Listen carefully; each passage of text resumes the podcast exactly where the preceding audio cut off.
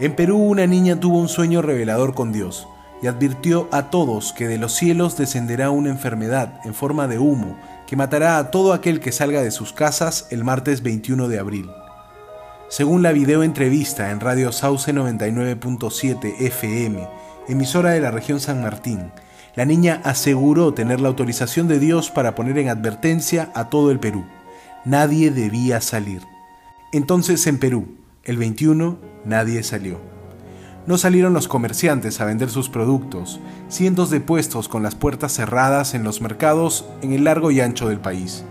Ni los asesinos y ladrones asomaron la cabeza por la ventana, respetaron el mandato divino.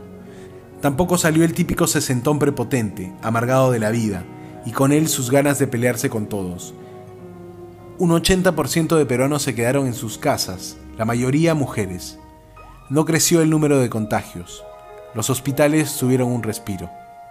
Cifras que repasaba en su discurso el presidente del Perú mientras caminaba por el Palacio de Gobierno, dirigiéndose a la condecoración del equipo de inteligencia de la policía, que había desplegado una exitosa estrategia de aislamiento social.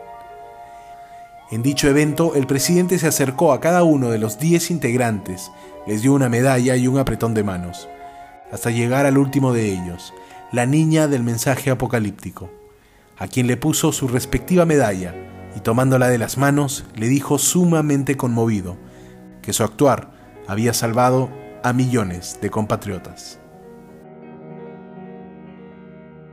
Historias para ir al súper. Nueva Normalidad Podcast.